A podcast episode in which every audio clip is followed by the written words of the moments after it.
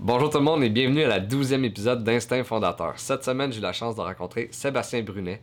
Sébastien, il travaille pour son entreprise familiale qui est Ed Brunet, une compagnie de construction. On a parlé de son quotidien, de son rôle dans, la, compagnie. Et puis, euh, dans le fond, Sébastien, dès qu'il a fini ses études, il a été mandaté pour construire les nouveaux bureaux de la compagnie. Donc, on a discuté de ça.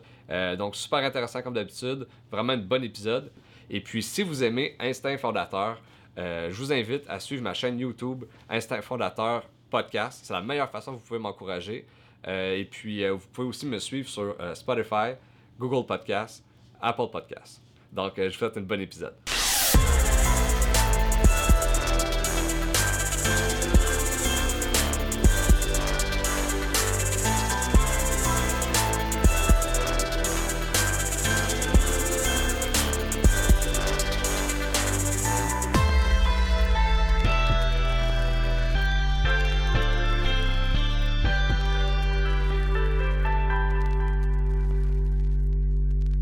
Salut Seb, Salut Pascal. comment ça va? Bien toi?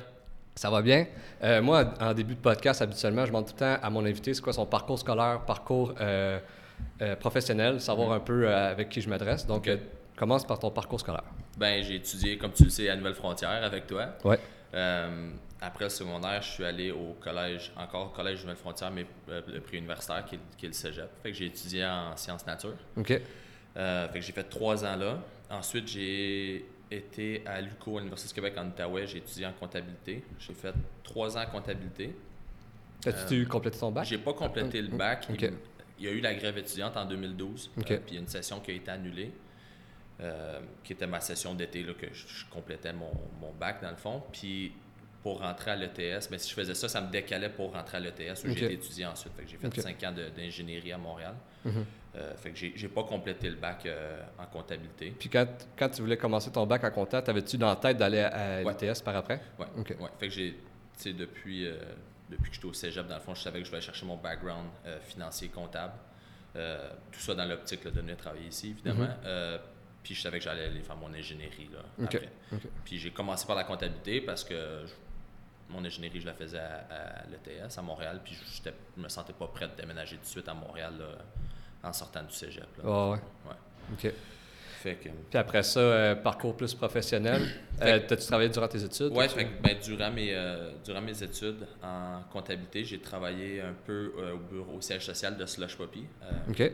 à Gatineau. Je fais- J'ai travaillé la, la comptabilité là. OK. Euh, puis ensuite, quand je fais mon programme à l'ETS, c'est un programme coop. Fait que j'ai fait euh, trois stages dans le fond. Euh, je n'ai fait deux ici, je n'ai fait un chez Pomerleau. J'ai travaillé euh, sur le projet de la Place Belle à Laval, qui est une, immense, une immense aréna, là, qui a, je pense que trois, non, quatre glaces en tout, là, dont une aréna qui est pour le, le- le club école du Canadien. là. Mhm. Euh, fait que j'ai j'ai eu de l'expérience en- pendant les stages du, du programme coop, puis aussitôt que j'ai gradué, j'ai fini mon dernier examen là, le, à l'ETS l'avant-dernière semaine de décembre. Puis le, le lundi d'après, j'étais ici dans le bureau. Ok, Ouais. ok. J'ai commencé une semaine avant les vacances de Noël. Ah ouais. hein? Ouais. Puis euh, justement, là, le, euh, ben juste pour revenir, là, tu m'as dit que tu avais été à, à Nouvelle-Frontière euh, comme qui remplace le cégep. Là? Ouais, ouais, c'est ça. Fait que le collège préuniversitaire. Puis c'est- quoi- c'est quoi ça finalement? C'est-tu, t'as-tu les mêmes cours qu'au cégep? Ouais, c'est c'est un cégep privé dans le fond. Ok, Ouais. ok, ok. Fait que, puis il est dans les, dans les bâtiments de l'UCO. OK, c'est ça. OK. à Hall. À Hall, OK. OK. Fait que là, dans le fond, tu as fini euh, tes études. Une semaine après, tu étais rendu ici. Ouais, Fait qu'il y avait un poste qui t'attendait. ouais. Euh, puis euh, c'est ça, j'ai vu justement sur euh, votre site que depuis quasiment toujours, tu as voulu travailler pour l'entreprise familiale. Ouais. J'ai vu aussi que c'est une entreprise de père en fils. Ouais. Mais avant d'en parler plus de ça, explique-moi un peu c'est quoi votre entreprise? Ben, en fait, donc, Ed Brunet Associé, on est un entrepreneur général en construction euh, en Outaouais puis à Ottawa. Mhm. Euh, on est en affaires depuis 1901. Fait que c'est mon arrière-arrière-grand-père qui, a- qui a parti l'entreprise. Donc, euh, euh, on est la cinquième génération. Je dis on, là, c'est parce que je suis pas le seul repreneur. J'ai ma soeur, j'ai mon beau-frère, j'ai euh, Denis qui est euh, un des, un des partenaires aussi. Fait qu'on est, on est plusieurs repreneurs. On est la cinquième génération de repreneurs de l'entreprise. OK. Donc, on a une entreprise en construction, on fait du résidentiel, commercial, industriel, institutionnel, vraiment tous les, les créneaux, sauf le civil. On fait pas de, fait pas de, de route, par exemple. OK, ouais. OK, parfait. Fait que euh, c'est ça. Puis là, là, euh, tu- vous reprenez, ben, vous êtes la, la- la- la prochaine génération euh, de l'entreprise. Euh, puis justement, euh, j'aimerais ça savoir, c'est quoi de... Est-ce que quand tu étais jeune, puis tu disais, je veux faire ça comme travail, Mm-hmm. est-ce que ça te mettait de la, de la pression de dire, je vais suivre le- les, les pas de, de, de mon Ouais. grand-père, de mon arrière-grand-père, Si de mon père? l'obligation de reprendre? Ben, ouais, premièrement, l'obligation, ouais. Euh, pas vraiment, non. Euh, ben, moi, ça a toujours été ça que j'ai voulu faire. J'étais en maternelle, puis j'ai un. Mhm. Quand tu es plus jeune, ben, tu vas être comme papa. Fait que je disais, je veux remplacer Raymond plus tard. Mais ça a jamais, j'ai jamais re-questionné ça. J'ai toujours été certain de ce que je voulais faire, euh, qui était reprendre l'entreprise. Fait que tout mon cheminement scolaire, toutes mes décisions ont toujours été Pour dans l'objectif de, de venir ici prendre, prendre la relève. Puis une fois que justement, euh, tu me dis, ça n'a pas été une pression de, de, de, de- suivre les traces de ton père, mais une fois, tu me dis, tu finis l'é- l'école, puis une Ouais. semaine après, tu es, là. Ouais. Est-ce Ben- que tu as vu ça comme un- une montagne? là? Oui, oui, c'est sûr, c'est, c'est des, il y a des gros objectifs. Là, euh, moi, comme je dis, j'ai toujours voulu ici. J'ai fait huit ans d'université entre la comptabilité et l'ingénierie. Puis quand j'étais à l'université, le monde disait, ah, tu vas, tu vas rentrer sur le marché du travail puis tu vas t'ennuyer d'être à l'université. Mhm. Mais moi, non. Quand, j'ai fini, ça faisait assez longtemps que j'attendais. J'avais hâte d'arriver ici. J'avais hâte de commencer. Mon rêve, là, qui était de travailler ici. Fait, dans le fond, ça pas, pas l'accomplissement, mais justement, tu étais où tu voulais être. là. Exactement. Mhm. Puis, puis tu sais, pour répondre à la question de l'obligation, tu sais, mon père me l'a souvent, souvent dit, tu sais, il dit, faut que tu fasses qu'est-ce que tu aimes dans la vie. Puis si c'est pas ça que tu aimes, tu sais, c'est, puis c'est drôle parce que son grand, mon grand-père lui disait à lui, euh, une, une expression, il disait, tu l'entreprise, c'est pas un cadeau que le pape nous a donné, qu'on est obligé de se redonner de père en fils, tu. Ah tu ouais. le fais tant que tu aimes ça. Puis quand Ouais. tu t'aimes plus ça, ben, fais d'autres choses. tu Mhm. mon père, il a toujours, s'est toujours assuré de nous transmettre cette valeur-là, que l'entreprise, c'est pas une obligation. Tu oui, c'est un, euh, un beau euh, euh, legacy. Ouais, C'est tu un bel héritage, mais on n'est pas obligé de le faire. Mais c'est sûr que c'est certain que quand tu grandis dans cet environnement-là, euh, tu depuis que je suis tout petit, je traîne dans le bureau, puis dans la cour, puis c'est chantier. tu Ouais. Vois que ça. Fait que pour moi, ça n'a jamais été. euh, il n'y a jamais eu d'autre chose que j'ai voulu faire. Puis justement, le fait que euh, tu me dis que ta soeur est impliquée, ton Mhm. beau-frère est impliqué, je sais que ben, ton père, Ouais. euh, ta mère aussi. Ouais. C'est quoi de travailler justement? C'est quoi l'ambiance familiale avec le travail? Parce que moi, moi c'est ce que je vis euh, avec mes entreprises, mais toi, comment tu le vois? Ben, c'est certain que c'est le gros défi, c'est toujours faire la, la conciliation famille-travail. tu sais, Puis la conciliation, mais aussi la séparation. Quand, quand comme on parlait au début là, de- du chalet, le chalet familial qu'on voit tout le temps. Ouais. Quand tu arrives au chalet, ben, on est en famille. On n'est pas entre partners ou en- Ouais. entre collègues. Euh, fait que, tu sais, j'ai- deux sœurs. J'en ai une qui, avec qui je travaille tous les jours. J'en ai une qui travaille dans l'Ouest, elle est avocate. Donc, Ariane n'est pas impliquée dans la compagnie. Puis c'est, drôle parce que quand on la voit, puis on parle, tu sais, veut, veut pas, on va toujours parler de la compagnie. Tu sais, c'est Ouais. le point commun qu'on a. Puis elle dit, mon Dieu, je sais pas comment vous faites. Elle dit, j'ai l'impression que c'est, j'ai l'impression que vous vivez Noël à chaque jour. Tu sais, dans le sens que c'est comme un- toute la famille est là. Tu sais, puis s'il n'y a pas juste nous, j'ai une tante aussi qui travaille dans le bureau, j'ai un cousin qui travaille. Tu sais. Fait que je pense que c'est ça. Le défi, c'est vraiment de, de- de- de bien séparer les choses, de faire la distinction. Euh, puis de pas, pas prendre personnel ce qui est business. C'est business, c'est business. Puis Ouais. quand tu es en, en famille, ben c'est la famille. Ouais. Fait que des fois, euh, euh, mais c'est sûr que des fois, ça, ça doit être euh, une drôle d'ambiance. Ou, est-ce que des fois, c'est arrivé qu'il y avait des frictions, mettons, personnelles, puis rendu au bureau? ou, euh, oui. Ouais. Sur, une base hebdomadaire. là, non, ça arrive, ça arrive souvent. Puis Ah ouais. on est du monde. on est du monde qui réagit, on a des, on a des certains caractères. Fait que c'est, certain que c'est, c'est tout le temps, le défi est toujours là. Mais on s'en sort bien, on a des bonnes communications. Euh, on est accompagné dans les processus de, de, de reprenariat, dans le fond. Euh, fait le, le défi est constant, mais on, on reste unis en tant que famille, puis la famille reste primaire. Là, Ah la ouais. business, c'est secondaire. Ouais. C'est Fait parfait. que- Ça, c'est des bonnes valeurs à Ouais. avoir. Euh, justement, là, quand tu as commencé chez Ed Brunet, après tes études, on t'a légué un mandat. Mhm. Euh, J'aimerais ça que tu m'en parles un peu. Oui, donc le, le premier mandat que j'ai eu, ça a été de la construction du siège social, le, le nouveau bureau où est-ce qu'on est en ce moment. Euh, ça faisait longtemps qu'on parlait qu'on voulait construire un nouveau bureau. Avant, on était en face, la, la bâtisse en briques rouges, là, puis ça faisait, si c'est pas 40, 50 ans qu'on était là. Euh, donc, non, c'est ça, on voulait vraiment construire un nouveau bureau, un bureau qui était à l'image vraiment là, de, de- de ce qu'on peut faire, d'innover dans la construction, puis un peu l'utiliser comme un, un- un showpiece de ce qu'on est capable de faire. L'ancien bureau, c'était ça s'en venait euh, rabouté, là, si on c'était plein de pièces, puis, puis la compagnie qui est en expansion aussi, ben, on n'avait plus de place pour, pour les employés, pour les nouveaux employés.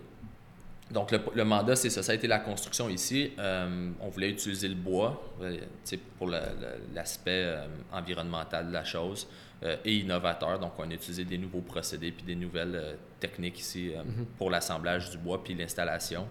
fait que c'est un bâtiment vraiment unique en soi. On a une structure hybride béton et bois massif. Mhm. Donc, le mandat, c'est ça, c'était d'orchestrer la, conception euh, de la bâtisse. Donc, les, architectes, les ingénieurs, il y avait trois firmes d'ingénierie impliquées. Une pour la structure de bois, une pour la structure d'acier, euh, la structure de béton, excuse-moi, une pour toute l'électrique mécanique, une firme d'architecture de Montréal. Donc, tout orchestré, la conception, le design. Fait que toi, ta job, c'était justement d'être le chef d'orchestre de, tous ces secteurs-là. Exactement. Puis ensuite, ben, de réaliser la construction. Fait qu'en tant que gestionnaire de, gestionnaire de projet, c'est d'ailleurs les fonctions quotidiennes que j'ai. Je suis gestionnaire de projet de construction. Euh, donc, de gérer la construction du projet. puis justement, euh, tu arrives sur un premier mandat comme ça après tes études, puis c'est une construction, euh, justement, un peu plus nouvelle qu'on voit mm-hmm. pas souvent. Y a-t-il des défis par rapport à ça? il y a eu énormément de défis. Euh, ben, chaque, chaque projet de construction est un défi euh, en soi. Il y a toujours euh, des, des, des, des, trucs que tu prévois pas. Le, le, bois a été un défi. comme je dis, c'était des nouveaux, des nouveaux assemblages de bois, des nouveaux matériaux. L'assemblage, la, la, structure de bois, c'était quelque chose qu'on n'avait pas souvent fait, une structure en, bois massif comme ça.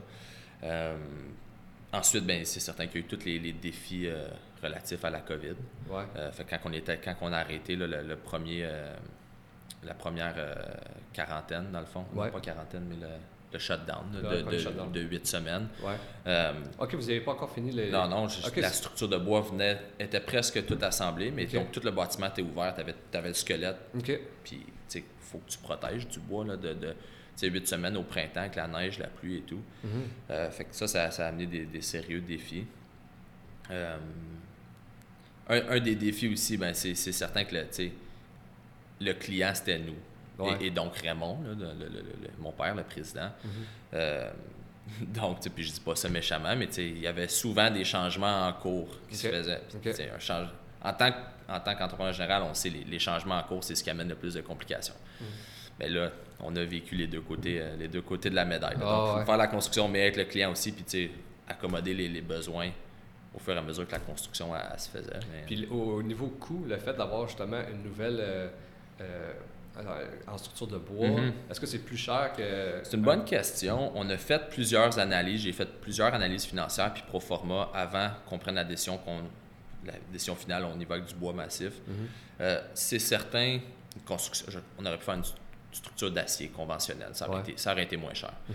Euh, mais là, on a quatre étages, donc tu sais, c'était plus le bois ou le béton. Puis là, on a, on a choisi un hybride.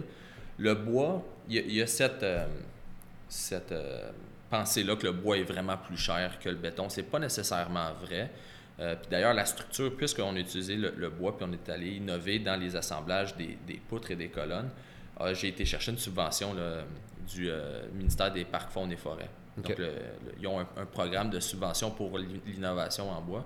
J'ai été chercher une super bonne subvention que, qui, couvrait une bonne partie du coût de la structure de bois, dans le fond. OK, OK. Mais tu sais, juste esthétiquement parlant, c'est ce que plus beau, là, ça ouais. moi, là, tu sais. Mm-hmm. ben, c'est beaucoup plus chaud, le bois, c'est plus agréable, c'est plus... Euh, l'acoustique est meilleure. C'est drôle, hier, j'ai écouté un webinaire, justement, sur les structures de bois, mm-hmm. puis il parlait de tous les avantages, puis... Euh, il y a quelque chose d'intéressant qui disait, c'est que le, il y a une étude qui a démontré que les, employés, puis ben, les compagnies qui sont dans des bâtiments en bois, il y a un, moins grand taux d'absentéisme. Euh, euh, les, employés sont généralement plus heureux, sont plus positifs dans la compagnie. Il y a vraiment quelque chose de chaleureux avec le bois. Euh, puis c'est très important. On passe la moitié de notre vie dans, nos bureaux. Aussi bien être, bien. Être bien puis être confortable où est-ce qu'on est. Au, au, même titre que quand tu construis chez vous ta maison, tu c'était ta maison. Tu, tu, l'as construit pour être confortable puis aimer, ce que, aimer où est-ce que tu vas habiter. Mais tu passes autant de temps au bureau. fait soyons aussi confortables. Exact, exact. Là, on a parlé un peu justement que tu avais eu des défis euh, sur les meubles puis aussi avec la COVID. Euh, est-ce qu'il y a eu d'autres défis avec la COVID? On les vit encore. On vit encore des défis de la COVID. C'est certain qu'on est une des industries qui est le moins à plaindre. Mhm. on, a, on a été arrêté le premier 8 huit semaines, en, mars dernier. Puis après ça, l'industrie de la construction a été, a été quand même épargnée. Il y a des répercussions, notamment sur le coût des matériaux, mm-hmm. la main-d'œuvre. La main-d'œuvre était déjà une problématique avant la COVID. Mm-hmm.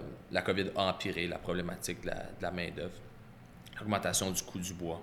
Euh, ensuite, ça a été le coût du métal, le coût du verre. Tous les matériaux ont connu une augmentation.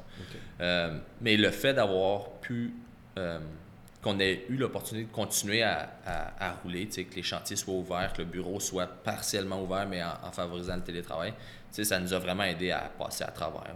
Ah puis à garder à l'embauche tous nos employés. Ah, ça, c'est vraiment avantageux pour ça. Fait que non, l'industrie de la construction, dans tout ça, n'est pas à plaindre. à mon avis. Puis, justement, là, vous faites euh, beaucoup de projets. J'aimerais ça euh, que, vous, que tu me dises un peu c'est quoi vos projets que vous avez réalisés, que vous êtes en train de réaliser, puis si tu peux en parler euh, des projets futurs. Oui, OK. Ben, les projets qu'on, disons, dans, le dernier, dans les dernières années, un des beaux projets qui est vraiment une fierté pour l'entreprise, c'est le projet Zibi. Ouais.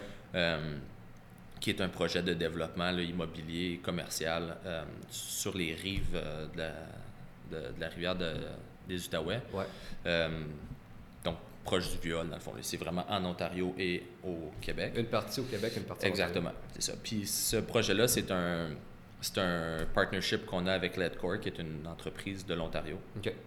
Euh, c'est un beau projet, ça fait des années qu'on, ça fait plusieurs années qu'on est là. On commence du côté du Québec, on a deux, trois bâtiments, ben, un c'est plus. On disons qu'on a deux bâtiments qui sont terminés, complétés, dans, dans lequel un des deux j'habite. Euh, on en a un qui est en cours, là, qui, qui on a fini les, fonds, les structures, la structure de béton, donc tous les étages sont coulés. Euh, puis on en a deux autres qui partent dans, la prochaine année. Donc le projet Zibi, c'est, un, c'est, vraiment un beau projet. Euh, c'est d'ailleurs euh, Ali, mon beau-frère, qui, qui, pilote ce projet-là. Puis, je dois souligner qu'il fait vraiment un bon travail parce que c'est, un gros projet. Ah sinon, Là, tu me le demandes, fait qu'on dirait que je pense pas, mais on a le. Ah oui, on a l'hôpital, l'hôpital à Gatineau, le, qui est le, futur pavillon de McGill, euh, de l'université McGill, dans le fond. Là. ça, c'est, je pense, ce que j'ai vu sur les réseaux, ça se peut que ça soit ta sœur qui, est impliquée là-dessus? Donc, ma sœur, elle a débuté le projet, exactement. Euh, puis là, finalement, bon, elle, a eu... Euh, elle est tombée en congé de maternité en, cours du projet, puis c'est Alexandre Bisson qui complète le projet, qui est donc un, un de nos gestionnaires de projet.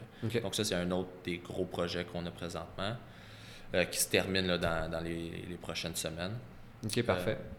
Puis, euh, à quoi ça ressemble un peu ton, day-to-day? Tu rentres au bureau, là, puis c'est quoi tes journées type? C'est, ça change vraiment. J'ai pas vraiment. Ben, c'est sûr que dans mes fonctions de gestionnaire de projet, je, donc, je gère des projets. Donc là, j'avais celui-ci. J'ai une caserne de pompiers à Saint-André-Avelin qui, qui, termine bientôt. Euh, j'ai d'autres projets qui commencent, euh, qui, partent là, dans, dans, dans, le prochain mois. que, pour mes fonctions de gestionnaire de projet, ben, c'est, toujours la même chose. C'est je gère, le projet, toutes les communications avec le client, avec les professionnels, les sous-traitants, euh, puis avec le surintendant, dans le fond, qui, est de façon permanente sur le chantier. Mm-hmm. Mais tu sais, j'essaie aussi beaucoup de m'impliquer dans la, gestion, l'administration du bureau. Euh, donc, tu sais, je ne m'en limite pas aux tâches de gestion de projet. Je, m'implique dans l'estimation, donc tout le, pour aller chercher les projets, dans le développement des affaires. Donc, j'essaie d'aller chercher, il y a deux façons, dans le fond, qu'on va chercher des projets. C'est soit par l'estimation, le, hard bid qu'on appelle, ou par le développement des affaires, rencontrer des clients et essayer de, développer des projets avec eux. Donc, ça, c'est. J'essaie de m'impliquer dans ces deux volets-là. Euh, la comptabilité de l'entreprise, on est dans des processus de changer le programme comptable, que ça fait 20 ans qu'on utilise. Fait c'est quand même un gros changement. Fait la gestion de ce changement-là est quand même complexe et, lourde. Euh, fait que non, j'essaie vraiment de m'impliquer un peu dans tout parce que j'aspire à prendre la relève. Euh, de, de, la relève d'administration du bureau, dans le fond. Fait que, je ne peux pas m'en limiter qu'à qu'aux tâches d'un gestionnaire de projet. Ah, exact, exact. Puis là, justement, c'est, quoi que ça, ça, prend, selon toi, des bonnes qualités pour être un bon gestionnaire de projet? Puis, comme tu me dis, vous avez plusieurs euh, projets en cours en même mm-hmm. temps. Y a-t-il un niveau de stress qui, qui, embarque par rapport à ça? Y a-t-il de la pression? Ouais, ben oui, c'est certain qu'il y a toujours un, un niveau de stress. Euh, tu veux toujours que ton projet se déroule bien, tu veux que le client soit satisfait, tu veux que les employés soient contents, tu veux entretenir la relation avec les sous-traitants. Fait que, on est toujours un peu, l'entrepreneur général, le, entre l'arbre et l'écorce. Puis on essaye de, tout bien agencer ça pour, que ça, se déroule bien. les qualités d'un bon gestionnaire de projet, ben, c'est certain d'avoir une bonne connaissance du côté technique de la construction, euh, des bonnes connaissances financières aussi. Tu, gères des gros budgets. Euh, euh, l'aspect échéancier, être capable de bien prévoir tes séquences de travail. le relationnel est super important, comme je, comme je disais, d'assurer la, bonne relation avec les sous-traitants, avec les clients, avec, mm-hmm. avec les, tous les employés qui sont affectés au projet.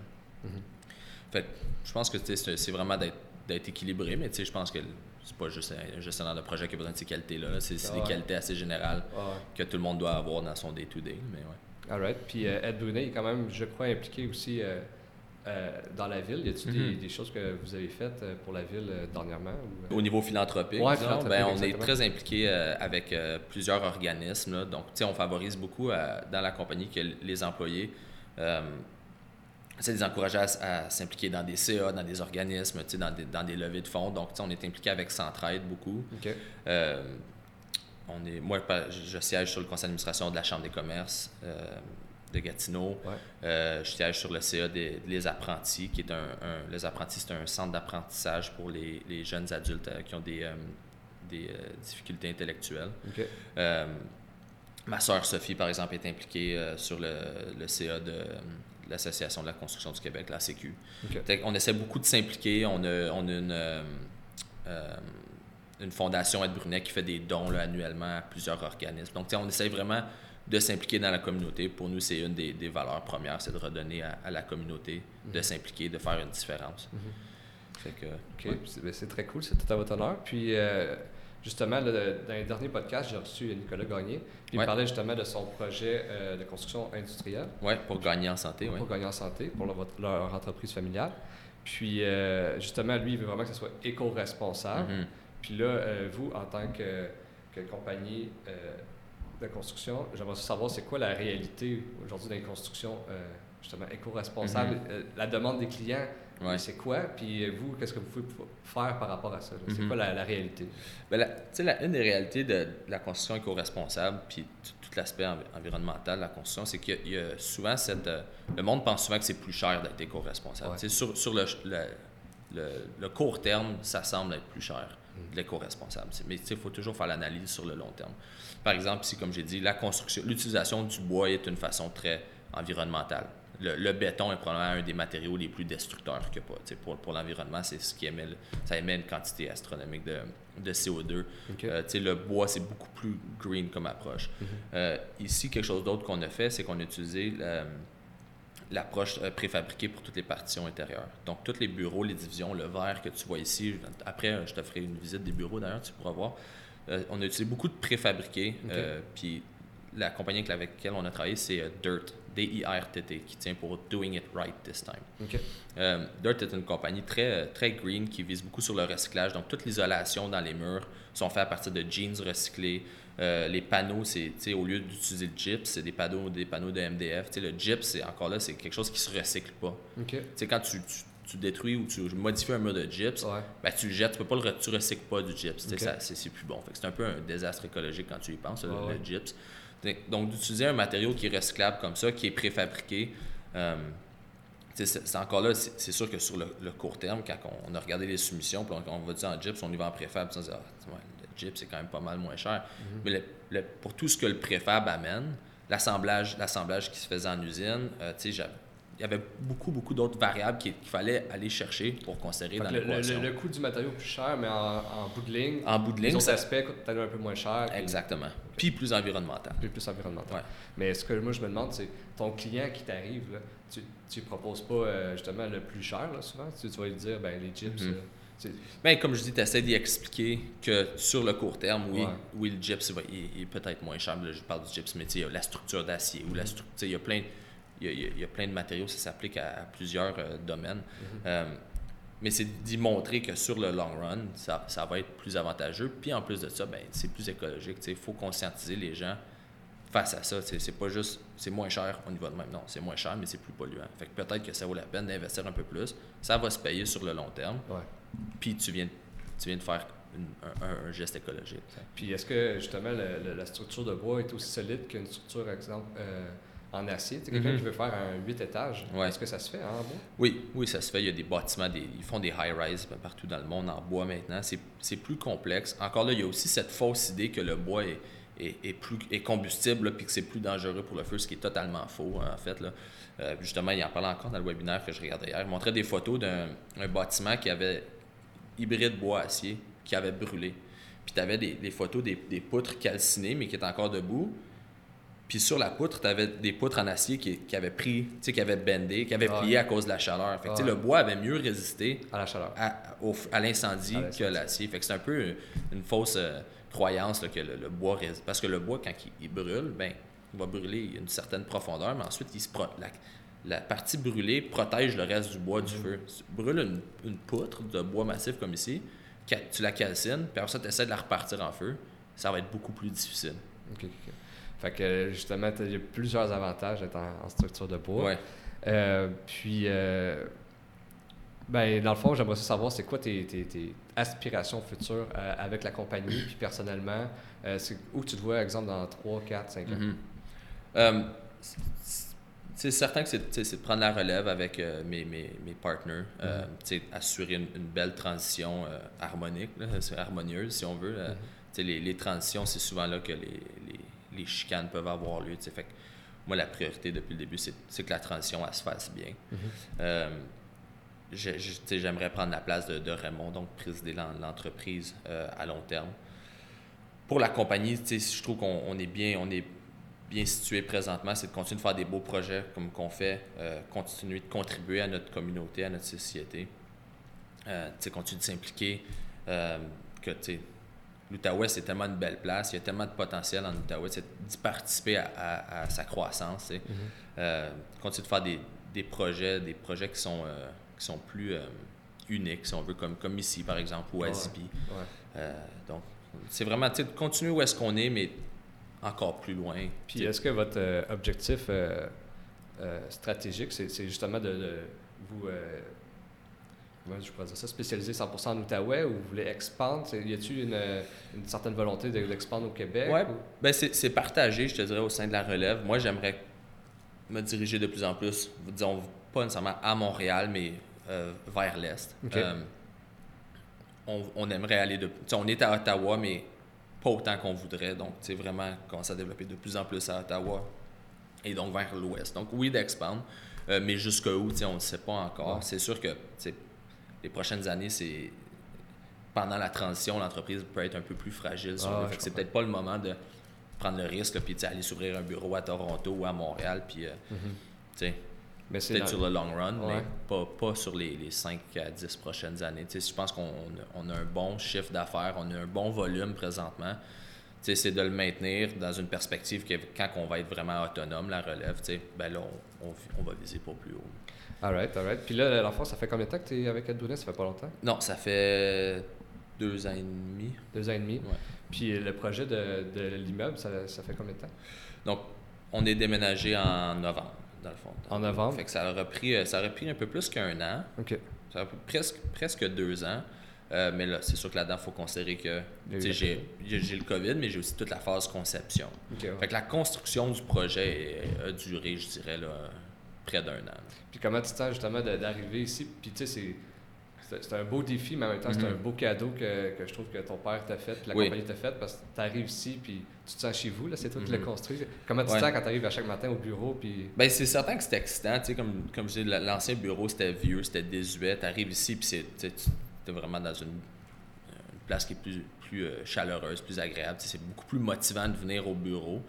Euh, oui, c'est un super beau cadeau que, que Raymond, Jim et Philippe, qui sont les, les associés de, de mon père, dans le fond, là, euh, nous ont légué. tu sais. Ben, c'est c'est l'opportunité de travailler dans, ce- dans ce, ce bureau-là. Euh, J'en suis très fier. C'est un bel accomplissement. C'est mon premier projet, puis c'est probablement le projet que, que- le plus beau projet que je vais avoir eu dans ma carrière. Tu sais, Je vais en avoir d'autres, mais c'est le projet que je vais, je vais profiter toute ma vie. Dans le fond, c'est celui-ci. ouais, ouais. C'est sûr que quand on est déménagé dans le bureau, c'était un bel, euh, un bel accomplissement euh, pour moi et pour l'équipe surtout. Mais tu suis la- pas tout seul qui a participé Ouais, à ça. c'est clair, c'est clair. C'est c'est un, gros travail d'équipe. Ouais. Mais y a-tu justement une certaine. Tantôt, je t'ai dit, c'est-tu la pression justement de. Mais c'est-tu Mhm. une pression de, de dire, ben, ce bâtiment-là, il est fait pour vieillir dans le temps, puis Ouais. Puis tu sais, je, je veux être bien dans ce bureau-là toute ma vie. là.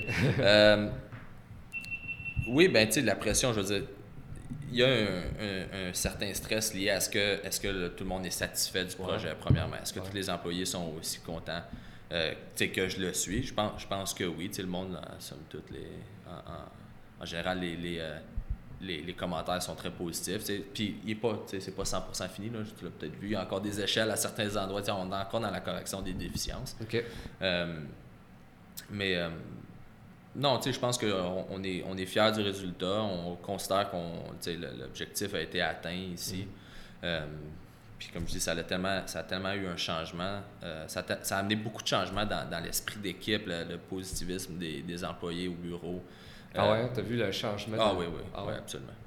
Ok, c'est vraiment cool. Bon, ben, euh, Seb, c'était tout pour mon podcast. Super. Euh, vraiment heureux que tu m'aies accueilli dans votre établissement. Mm.